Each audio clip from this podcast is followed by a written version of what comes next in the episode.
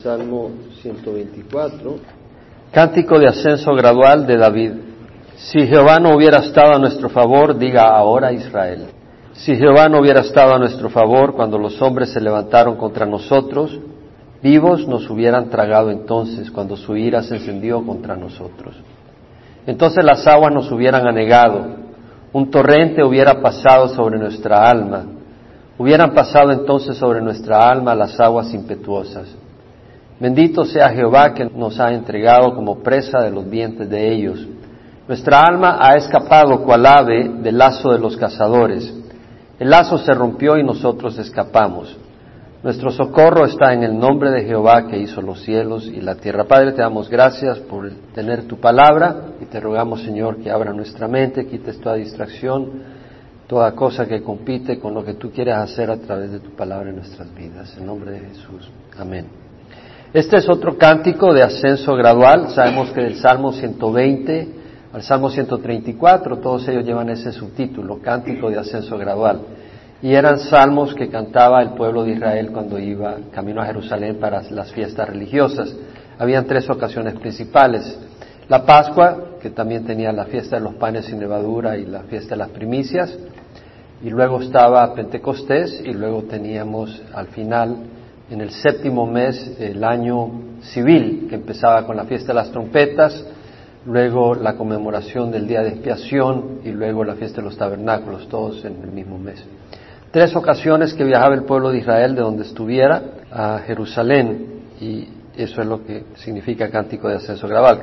Eran salmos. Ahora, el templo no estaba construido cuando David, pero obviamente este salmo de David fue incluido dentro de ese grupo de salmos. Y dice, si Jehová no hubiera estado a nuestro favor, diga ahora Israel, si Jehová no hubiera estado a nuestro favor o por nosotros, como dice literalmente, cuando los hombres se levantaron contra nosotros, vivos nos hubieran tragado entonces, cuando su ira se encendió con nosotros. Bueno, vemos acá que David dice, si Jehová no hubiera estado a nuestro favor, vivos nos hubieran tragado. David fue un hombre muy valiente, fue un hombre muy poderoso, pero su poder no estaba en sí mismo, estaba en el Señor. Y él lo reconocía. David logró grandes victorias, pero no las logró porque él fuera un gran hombre, sino porque era un gran hombre de Dios. Su corazón estaba en las manos de Dios y él estaba apasionado por Dios. Y Dios hacía grandes cosas. Y David entendía pues que sus victorias sobre su enemigo, sobre sus retos, eran gracias a Dios. La gloria de su éxito, la gloria de sus triunfos, se la daba a Dios. Vemos que David no era un hombre que se hundía ante las limitaciones. Él confiaba en su gran Dios. Y eso es un ejemplo que debemos de seguir. Porque a veces tenemos retos, tenemos enemigos, tenemos limitaciones y nos hundimos. Pero no debe ser así. David fue un ejemplo de un hombre que no se hundía en las limitaciones. Él confiaba en Dios. Y confiaba en Dios porque sabía que Dios lo amaba y que Dios lo rescataría en cualquier circunstancia. David sabía eso porque tenía una relación muy cercana con el Señor, que todos nosotros podemos tener. Número uno, las tenemos a través de la sangre de Cristo. Pero número dos, debemos de estar conscientes de lo mucho que Dios nos ama, porque es ahí donde tendremos confianza para enfrentar los problemas y las luchas. En el Salmo 139, versículo 13 a 14, solo lo voy a citar. David dice, tú formaste mis entrañas, me hiciste en el seno de mi madre. O sea, David sabía que él no era resultado de accidente. Es uno de los problemas de evolución hoy en día, ¿no? Que se le mete a los jóvenes la idea de que somos resultado de accidente, de un Big Bang. Y pierden el concepto de ese Dios creador. Y David dice, tú formaste mis entrañas. ¿Podemos decir nosotros eso? Es decir, pero en el corazón, entendiendo que no somos resultado de accidente. Yo sé que a mí no me planeó mi padre. Mi padre estaba enfermo y sin embargo nací. ¿Por qué? Porque era el plan de Dios. Y si te planeó, bueno, también era el plan de Dios, por eso estás en este mundo. Pero saber que Dios nos ha planeado, tú formaste mis entrañas, me hiciste en el seno de mi madre. Te alabaré porque asombrosa y maravillosamente he sido hecho. Y no está hablando de una belleza física, pero David entendía de que Dios se preocupaba por él.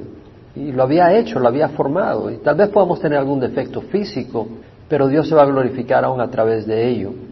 Maravillosas son tus obras y mi alma lo sabe muy bien. Y David se entendía que él era una obra del Señor y nosotros somos obra en proceso del Señor. Pablo le dice a la iglesia de los filipenses, estando convencido precisamente de esto, de que el que comenzó en vosotros la buena obra, la completará hasta el día de nuestro Señor Jesucristo.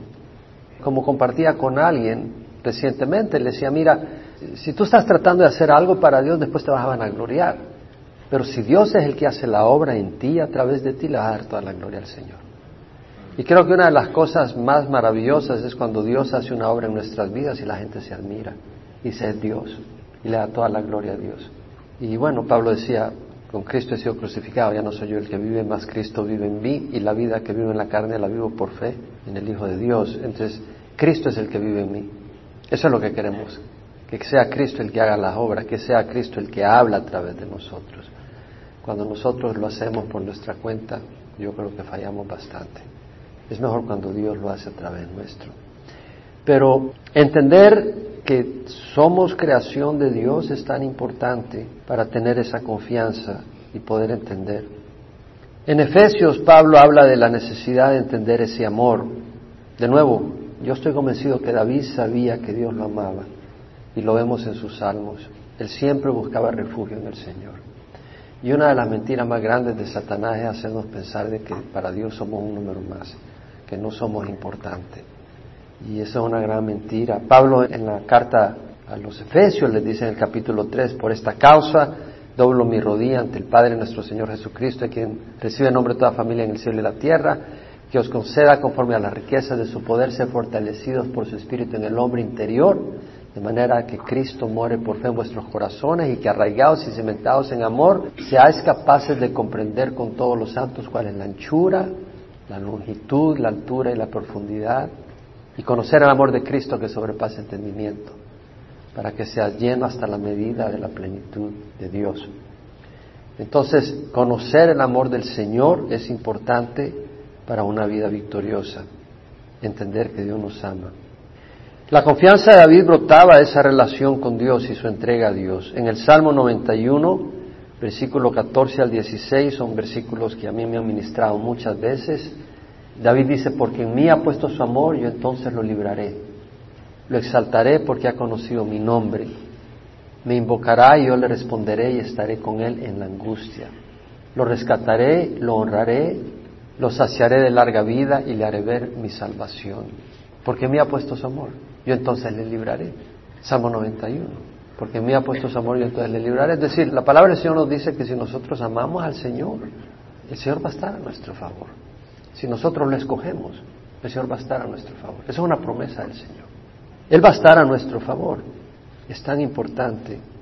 Si tenemos una relación con Dios, vamos a tener confianza en las luchas y en los retos. Una relación continua, diaria con Dios. El Salmo 16 es uno de mis favoritos.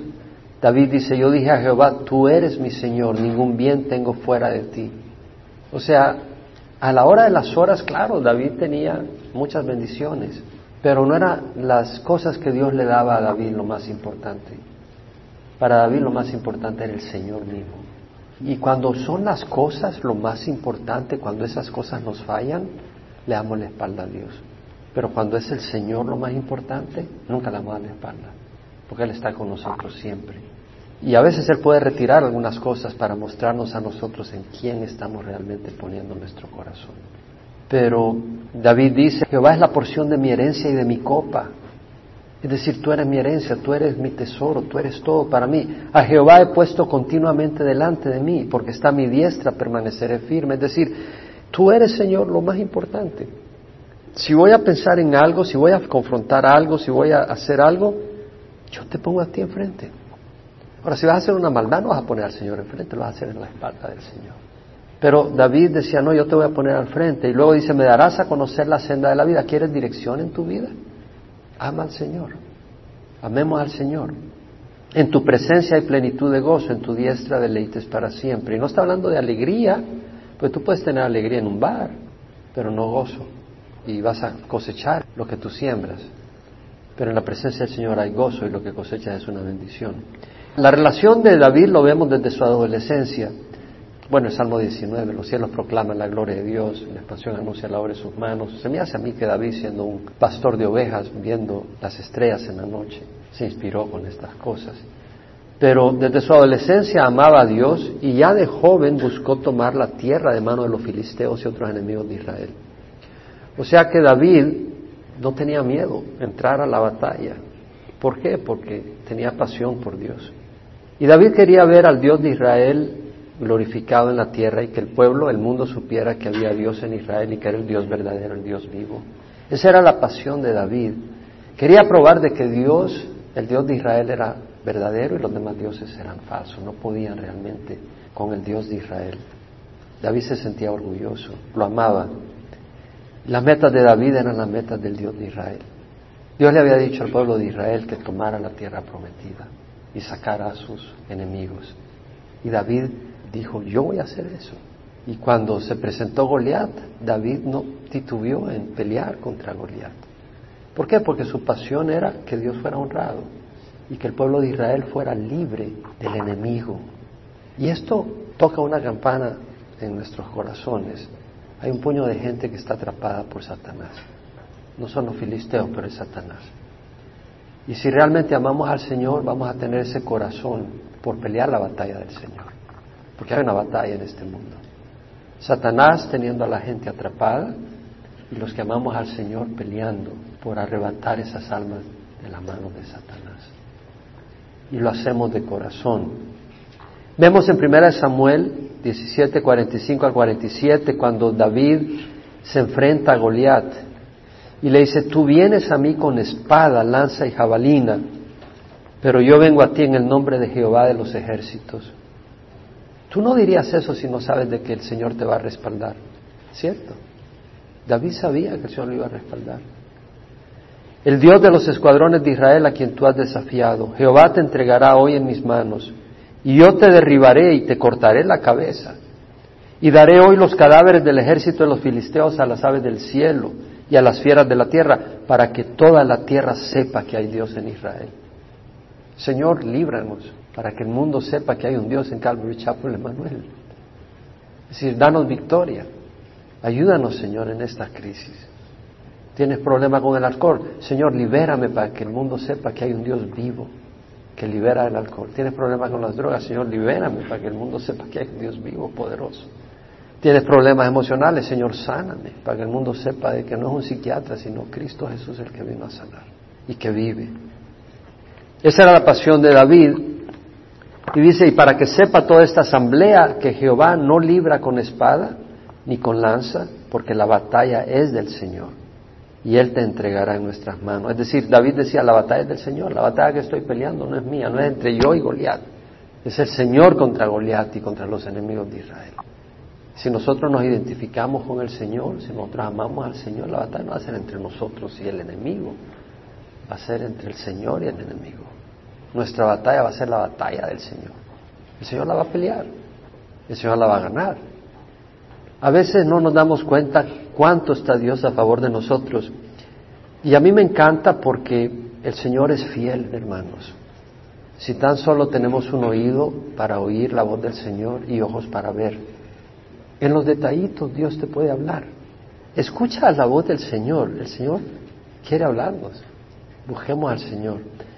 Primera de Juan 5, 14 al 15 dice, esta es la confianza que tenemos delante de Él, que si pedimos cualquier cosa conforme a su voluntad, Él nos oye. Y si sabemos que Él nos oye en cualquier cosa que pidamos, sabemos que tenemos las peticiones que le hemos hecho.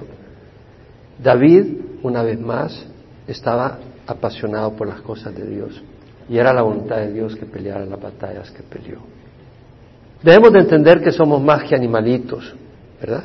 Somos seres creados a la imagen de Dios. No existimos solo para comer, pagar deudas, divertirnos y luego morirnos. Somos creados a imagen de Dios. Y hay guerra contra la humanidad. Hay personas que están yendo al infierno.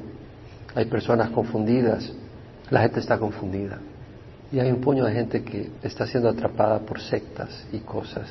Nosotros conocemos la palabra del Señor.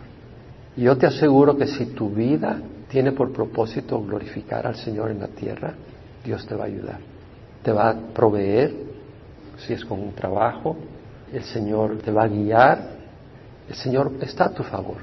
Si tus propósitos son glorificar al Señor, buscar el reino de Dios sobre todas las cosas. Tenemos un alto llamado En Mateo el Señor Jesucristo dijo, vosotros sois la luz del mundo. El Señor quiere que brillemos en este mundo. Invitemos gente a conocer al Señor. A veces nos dicen no, a veces nos ignoran, pero hay gente que está sensible y le agradece a uno que nos acordemos de ellos. Vosotros sois la luz del mundo, una ciudad situada sobre un monte no se puede ocultar. En Efesios, Pablo nos habla de esa batalla, fortaleceos en el Señor y en el poder de su fuerza, revestió con toda la armadura de Dios para que estéis firmes contra las incidas del diablo. Nuestra lucha no es contra sangre y carne, sino contra principados, contra potestades.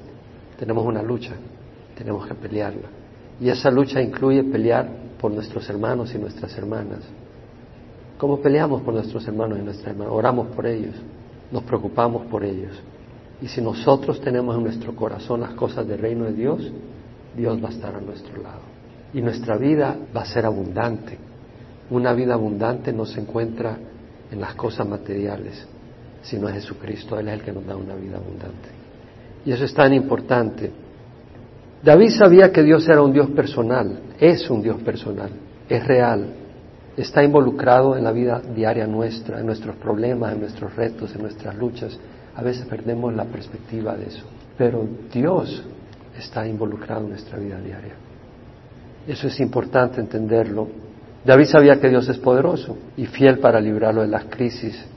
Cuando le llevaron a Saúl a David, porque David dijo que le iba a pelear contra los filisteos, contra Goliat, Saúl trató de desanimar a David porque era jovencito y sin experiencia. Y David le dice, Jehová que me ha librado de las garras del león y de las garras del oso, me librará de la mano de este filisteo. Él tenía esa certeza. ¿Tenemos esa certeza nosotros en las crisis? Y no me contesten a mí. La pregunta es para que la analicen ante Dios. ¿Tienes esa certeza tú ante tus crisis? ¿Tienes esa certeza tú de que Dios te va a librar en las luchas de la vida y que al final de los días Él te va a llevar a casa? Pablo la tenía. Dijo, yo sé en quién he confiado y en quién he dado mi depósito, que es fiel para guardarlo. Pablo tenía esa certeza. Clave para una vida victoriosa y abundante, poner a Dios en el centro de tu vida. Si corres estas cosas vanas, Dios no va a estar a tu favor. Si tus metas son egoístas, Dios no va a estar a tu favor. Si tus planes son injustos, no rectos, Dios no va a estar a tu favor. Pero mira lo que dice, si Jehová no hubiera estado por nosotros, diga ahora Israel, si Jehová no hubiera estado por nosotros, qué lindo que el Señor estaba por el pueblo de Israel. Y dice, cuando los hombres se levantaron contra nosotros, vivos nos hubieran tragado entonces cuando su ira se encendió contra nosotros. ¿Sabes qué? Tenemos tres enemigos. La carne pecadora. ¿Quién puede decir amén a eso? El mundo. ¿Quién puede decir amén a eso? Y cuando digo el mundo no quiere decir las personas, pero el sistema del mundo es atractivo, ¿no? ¿Cierto o no?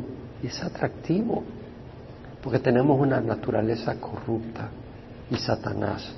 Tenemos tres enemigos. ¿Sabes qué? No podemos vencer ninguno de ellos sin la ayuda del Señor. No podemos vencer la carne sin la ayuda del Señor. ¿Por qué crees que nos ha dado Dios el Espíritu Santo? No podemos vencer al mundo sin la ayuda de Dios. Todo el que ha nacido de Dios vence al mundo. Y esta es la victoria nuestra fe. Y Satanás es poderoso, pero Cristo es más poderoso. Romanos 8, 31, 32, si Dios está por nosotros, ¿quién contra nosotros? El que no eximió ni a su propio Hijo, sino que lo entregó por todos nosotros, ¿cómo no nos concederá también con Él todas las cosas? Tenemos esa promesa. Dios está a nuestro favor. Dios nos fortalece. Dios nos da vida eterna. Dios vela por nosotros. Dios nos guía. Es un hecho.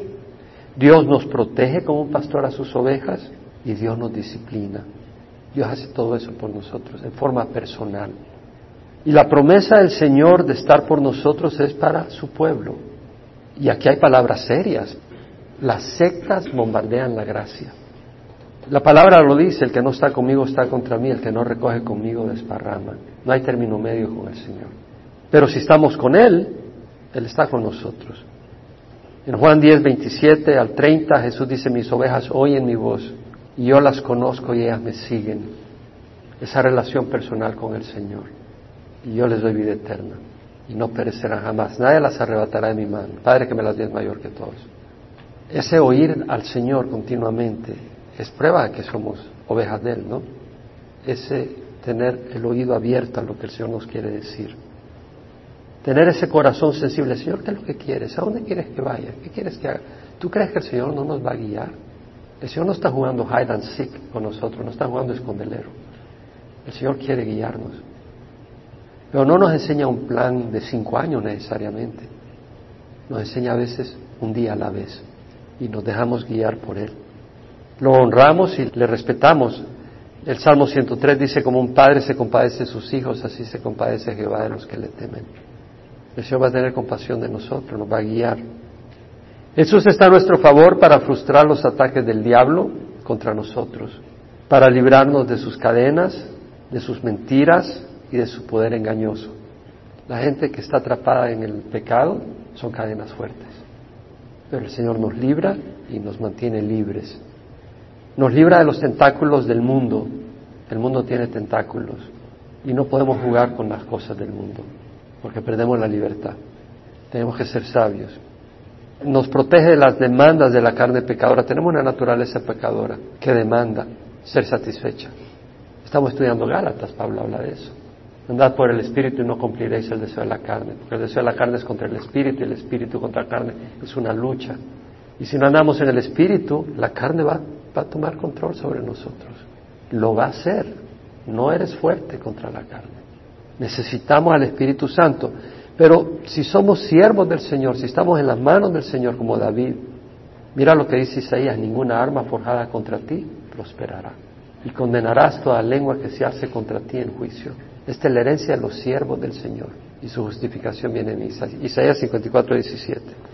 Y 1 Juan 3.8, el Hijo de Dios se manifestó con este propósito para destruir las obras del diablo. Y luego dice, cuando los hombres se levantaron contra nosotros, Vivos nos hubieran tragado entonces cuando su ira se encendió contra nosotros. Versículo 3. Cuando los hombres se levantaron, es decir, David no tenía miedo a los hombres. Si vemos las peleas de David, David peleaba en situaciones desfavorables naturalmente hablando, donde estaba contra más gente, contra más soldados, pero él las peleaba, él no se hacía para atrás. Y yo me pongo a pensar realmente que Dios es fiel, hermanos. Versículo 4 y 5. Entonces las aguas nos hubieran anegado, dice. Un torrente hubiera pasado sobre nuestra alma. Hubieran pasado entonces sobre nuestra alma las aguas impetuosas. Hermano, Dios es fiel. Dios está por nosotros. Dios está poniendo las cosas enfrente de nosotros. Dios es maravilloso. Dios vive. Sigámosle, sirvámosle, porque es fascinante servir al Señor. Cuando servimos al Señor nos van a paliar el enemigo. Pero Dios es, poderoso y las victorias en el Señor son preciosas y la comunión del Señor es lo mejor. Las crisis no hunden a los siervos de Dios. Mira lo que dice el versículo 4. Las aguas nos hubieran anegado, pero no lo anegaron porque el Señor estaba a favor de él. Un torrente hubiera pasado sobre nuestra alma, hubieran pasado entonces sobre nuestra alma las aguas impetuosas. No fue hundido David, son oportunidades para manifestar el poder sobrenatural de Dios, para que el mundo pueda ver y creer en el Dios invisible por medio de su obra salvadora y glorifiquen al nombre de Dios en la tierra. Cuando los ataques son feroces, cuando las circunstancias son abrumadoras y arrolladoras, el siervo de Dios puede caminar confiado y victorioso. Y la gente presta atención. Es una de las razones por las cuales los siervos de Dios vamos a pasar crisis estaba en la conferencia de misiones y tenía la par a un señor, calmadito, tranquilo, no es misionero, no es pastor ni nada. Y en la sobremesa se abrió y me comparte que él había peleado en Vietnam. Y me empieza a dar su testimonio. Y me impresionó, me empieza a contar vívidamente, me empezó a contar un puño de detalles. Yo no quería que me diera tanto detalle de la guerra realmente, porque no me gusta. Pero me empezó a dar detalles, cómo estaban en el campo de batalla ahí en Vietnam. Y estaban pasando las balas y todo y de repente estalló una bomba y, y él salió 15 pies volando para afuera. Y estaba sangrando y me empieza a dar los detalles. Ya le quería decir, no me des tanto detalle, por favor. Y me empieza a dar los detalles y dice que se, había quedado sin sangre. Tiene un gran hueco en la pierna y estaba sangrando totalmente. Se había quedado sin sangre prácticamente. Y se acuerda que su mamá le había dicho, en crisis clama a Dios. Y él le clamó a Dios. Y dice que en el momento empezó a tener una paz sobrenatural y empezó a recordar cosas de su infancia a todo color, a tecnicolor. Y le dio una gran paz. Y bueno, Dios le salvó la vida. Estuvo seis meses en recuperación, pero el doctor le dijo de que su caso no tenía sentido, él debería de estar muerto. Había perdido demasiada sangre. Bueno, estuvo seis meses en recuperación y luego lo mandaron de regreso al campo de batalla. Digo, híjole, yo hubiera protestado. Pero dice que en el campo de batalla pasaban las balas de regreso y la gente le decía, oye, tú estás tan tranquilo. Decía, mi Dios está en control. Y él estaba bien tranquilo. Me decía, Jaime, yo estaba bien tranquilo. Y la gente se sorprendía de la tranquilidad que estaba experimentando. Testimonio. La batalla es del Señor. Y es espiritual. En nuestra vida diaria debemos de experimentar a Dios. Dios está a nuestro favor. Los cristianos tenemos prometida la bendición de Dios. En Gálatas hemos estudiado, leemos que todos los que somos de la fe somos hijos de Abraham y recibimos la bendición de Abraham. En Gálatas 3, 6, 9, Pablo escribe, Abraham creyó a Dios y le fue contado como justicia. Por consiguiente, saber que los que son de fe, estos son hijos de Abraham. Si nosotros creemos y caminamos en la dirección de Dios, como hizo Abraham, deja tu tierra, deja tus parientes, la casa de tu padre y ve a la tierra que yo te mostraré. Y Abraham hizo caso. Y si nosotros caminamos en dirección del Señor por fe, somos hijos de Abraham. Y la Escritura, previendo que Dios justificaría a los gentiles por la fe, anunció de antemano las buenas nuevas a Abraham diciendo, en ti serán benditas todas las naciones. Vamos a ser bendecidos a través del Mesías. Así que los que son de fe son bendecidos con Abraham. Tenemos prometida la bendición de Dios a los que somos de fe. Génesis 22, 15, 18. Tenemos el caso cuando Dios le dice a Abraham que sacrifique a Isaac. Y cuando Isaac lo iba a sacrificar, Dios le dice, para. Y el ángel de Jehová llamó a Abraham por segunda vez desde el cielo y dijo, por mí mismo he jurado, declara Jehová que por cuanto has hecho esto y no me has rehusado tu hijo, tu único, de cierto te bendeciré grandemente. Y multiplicaré en gran manera tu descendencia como las estrellas del cielo y como la arena en la orilla del mar. Y tu descendencia poseerá las puertas de sus enemigos. Somos descendencia de Abraham. Somos hijos de Abraham, ¿no? Poseeremos la puerta de nuestro enemigo. Y en tus simientes serán bendecidas todas las naciones. En Cristo somos bendecidos. Tenemos a Cristo. Tenemos la bendición prometida. Porque tú has obedecido mi voz. Mateo 16, 18, que le dijo Jesús a Pedro. Las puertas del Hades no prevalecerán sobre mi iglesia. En Lucas 19, ¿qué dice el Señor a los discípulos que había enviado que fueran delante de él a las distintas aldeas para anunciar que el reino de los cielos venía y además para sanar enfermos y liberar endemoniados? Le dice, os he dado autoridad para hollar sobre serpientes y escorpiones y sobre todo poder del enemigo y nada os hará daño. Y no regocijéis esto, que los espíritus se os sometan, regocijados de que vuestros nombres están escritos en los cielos. Dios nos promete poder sobre nuestros enemigos aquí en la tierra y en el cielo un lugar con nuestro nombre. Dios es un Dios personal. Estaba oyendo un ratito en K-Wave, alguien estaba narrando la historia de la resurrección de Jesús. Cuando Jesús le dice a María, María, cuando María está buscando al Señor porque la tumba está vacía, y le dice a Jesús, si tú lo has llevado, dímelo, ¿dónde lo has puesto? Y Jesús le dice, María. Y María responde, Raboni. Y lo abraza. Y cuando estaba oyendo eso, me tocó profundamente el corazón el hecho de que Jesús llamó a María por su nombre, dijo, María. Y a mí se me hace que cuando Jesús nos resucite, cada uno de nosotros vamos a oír que nos llama por nombre, en forma personal a cada uno de nosotros. Eso me conmueve. Nuestro Señor es personal. Bendito sea Jehová que no nos ha entregado como presa de los dientes de ellos. O sea, el enemigo no puede hacer algo sin que Dios lo permita.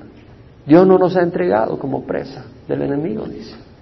Satanás tuvo que pedirle permiso a Dios para tocar el cuerpo de Job y tocar sus pertenencias. Y Dios lo permitió con un propósito bueno. Si Dios permite que Satanás toque y permite algo difícil en tu vida, si Dios lo permite, es porque tiene un propósito bueno. Y debemos de creerle. En el momento en que dejamos de creerle, estamos llamando a Dios mentiroso. Y estamos cerrando las puertas de bendición porque se necesita fe para accesar la gracia de Dios. Es por fe, esa es la clave. Pablo dijo, sabemos que para los que aman a Dios todas las cosas cooperan para bien. Esto es para los que son llamados conforme a su propósito. Porque a los que de antemano conoció los predestinó para ser hechos conforme a la imagen de su Hijo Jesucristo. Dios tiene en su plan moldearnos a la imagen de Jesús. Y entonces permite cosas difíciles. Porque quiere hacernos a la imagen de Jesús. Jesús no era un pollito, tenía carácter, tenía integridad, era obediente, era manso, era humilde. Y el Señor nos está moldeando a la imagen de Jesús.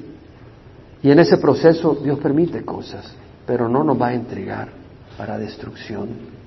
Nos puede entregar para ser zarandeados, para corrección. Lo hizo con Pedro y los apóstoles. La noche Jesús fue entregado. Jesús le dijo a Pedro, Simón, Simón, mira que Satanás os ha reclamado para zarandearos como a trigo. Pero yo he rogado para que tu fe no falle y tú una vez que hayas regresado fortalece a tus hermanos. Pedro se creía el non plus ultra, el máximo. Y ahí el Señor le mostró de que sin la ayuda del Señor era un cobarde. Y Pedro aprendió humildad a través de ese proceso. Y aprendió a depender del Señor. Y cuando nosotros dependemos del Señor, quien hace la obra es el Señor. Si dependemos de nuestras fuerzas, no llegamos lejos. Entonces Dios le enseñó una buena cosa a Pedro. El enemigo podrá tentarnos, traernos dificultades, pruebas, pero Dios está pendiente. ¿Nos dará fuerza para resistirla?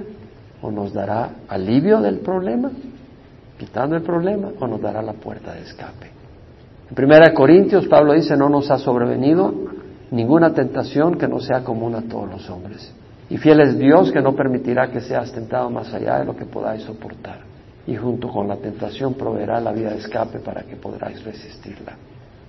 Dios está pendiente y permite pruebas, presiones, golpes, pero nos da la vía de escape. Pero hay que escapar, pues. Y si no le crees a Dios, no vas a escapar. Vas a abrazar la manzana contaminada, la vas a morder. Dios hace su parte, pero nosotros debemos de hacer nuestra parte. Romanos 10:11 dice, todo el que cree en Él no será avergonzado. Debemos de creer en el Señor. Romanos 10:13 dice, todo el que invoque el nombre del Señor será salvo. Debemos de invocar al Señor, clamar al Señor. Estaba oyendo a John Corson que si hoy en día la gente quiere, no, no, no, no es tan fácil, no es de confiar en el Señor, es de 12 pasos, de psiquiatras, de psicólogos, de esto y lo otro. Cuando el Señor nos ofrece la respuesta. Pero no queremos creer, no queremos usar la oración, no queremos memorizar la escritura que nos da libertad y poder vamos a través de métodos que no, no tienen fruto. La fe viene del oír y el oír por la palabra de Cristo. ¿Cómo vamos a tener fe si no escuchamos la palabra, si no buscamos la palabra? Pues si escuchamos la palabra vamos a tener la fe necesaria. Sin fe es imposible agradar a Dios. El Señor nos dijo de que tenemos que hacer nuestra parte. Dijo, velad y orad para que no entréis en tentación. El espíritu está dispuesto, pero la carne es débil. Oramos. Santiago 4.7 dice, someteos a Dios Resistir pues al diablo y huirá de vosotros. Debemos de someternos a Dios. Debemos de someternos a su palabra. Santiago 4, 8 al 10 dice, acercaos a Dios y Él se acercará a vosotros. Tenemos que hacer nuestra parte, acercarnos a Dios. Limpiad vuestras manos, pecadores, y vosotros de doble ánimo. No podemos tener doble ánimo. Realmente el caminar en victoria no ocurre si somos personas de doble ánimo. Esa es la fórmula para derrota tenemos que tener una decisión en el corazón de servir al Señor, de seguir al Señor. Y Él promete darnos la victoria. Pero no podemos tener doble ánimo. Hay un versículo que es importante para esto, segunda Crónicas 16, 9, dice, los ojos de Jehová recorren toda la tierra para fortalecer a aquel cuyo corazón es completamente suyo. Entonces, yo no puedo con esta tentación, no puedes porque no quieres, porque tienes doble ánimo. Todo lo podemos en Cristo que fortalece. Pero no puedes tener doble ánimo. En doble ánimo no puedes. Pero si le entregas el corazón al Señor, el Señor lo ha dicho en su palabra. Los ojos de Jehová recorren toda la tierra para fortalecer aquel cuyo corazón es completamente suyo. ¿Por qué nos reunimos a estudiar la palabra? Para animarnos, para fortalecer nuestro corazón, para no ser de doble ánimo. Si te dejas influenciar por la televisión, por la música mundana, por películas mundanas, amigos mundanos, todo el tiempo.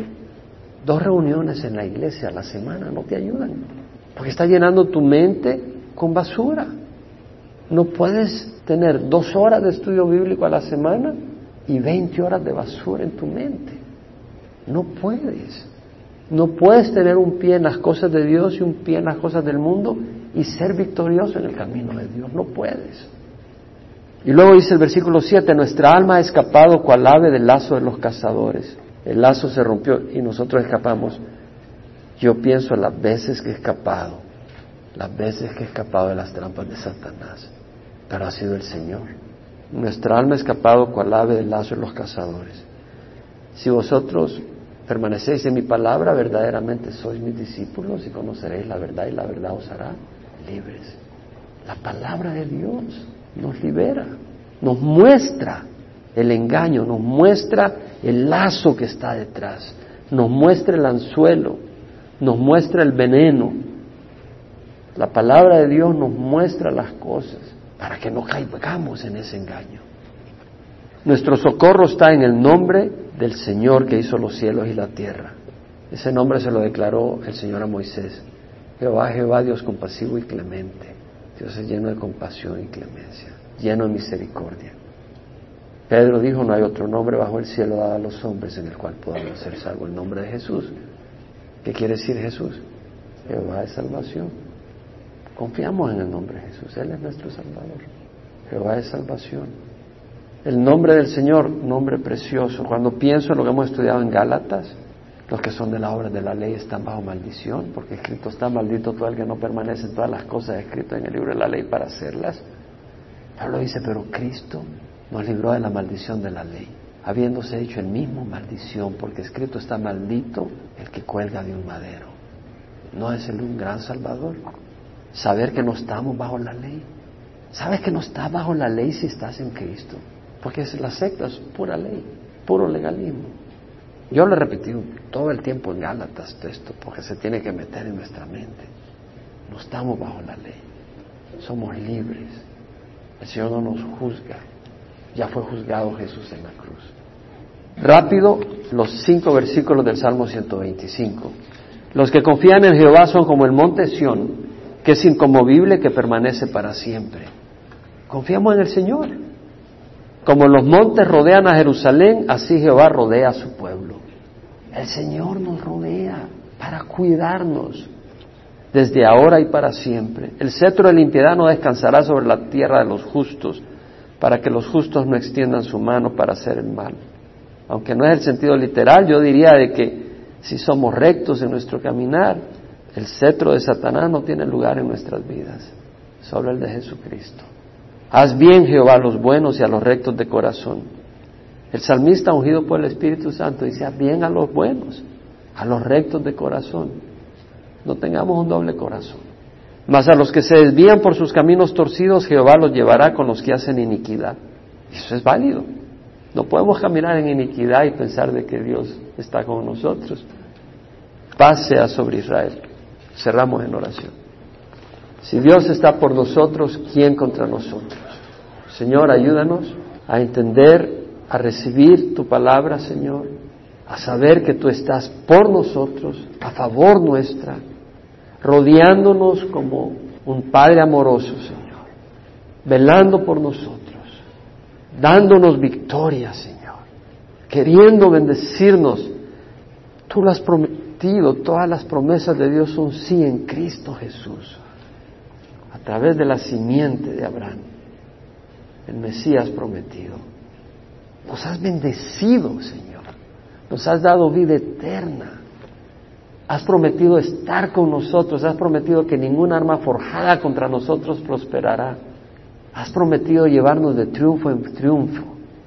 Como dice 2 Corintios, gracias a Dios que en Cristo siempre nos lleva en triunfo. Como dice el Salmo 92, bueno es dar gracias a Jehová y cantar alabanzas a tu nombre, oh Altísimo. Anunciar por la mañana tu bondad y tu fidelidad por las noches con el recacordio y con el arpa, con la música sonora de la lira. Te damos gracias, Señor. Te alabamos, te exaltamos y te glorificamos. Y rogamos que tu nombre sea glorificado en nuestras vidas en la medida que caminamos en victoria, porque la batalla es del Señor y tú estás a nuestro favor. Y te damos gracias en nombre de Jesús. Amén.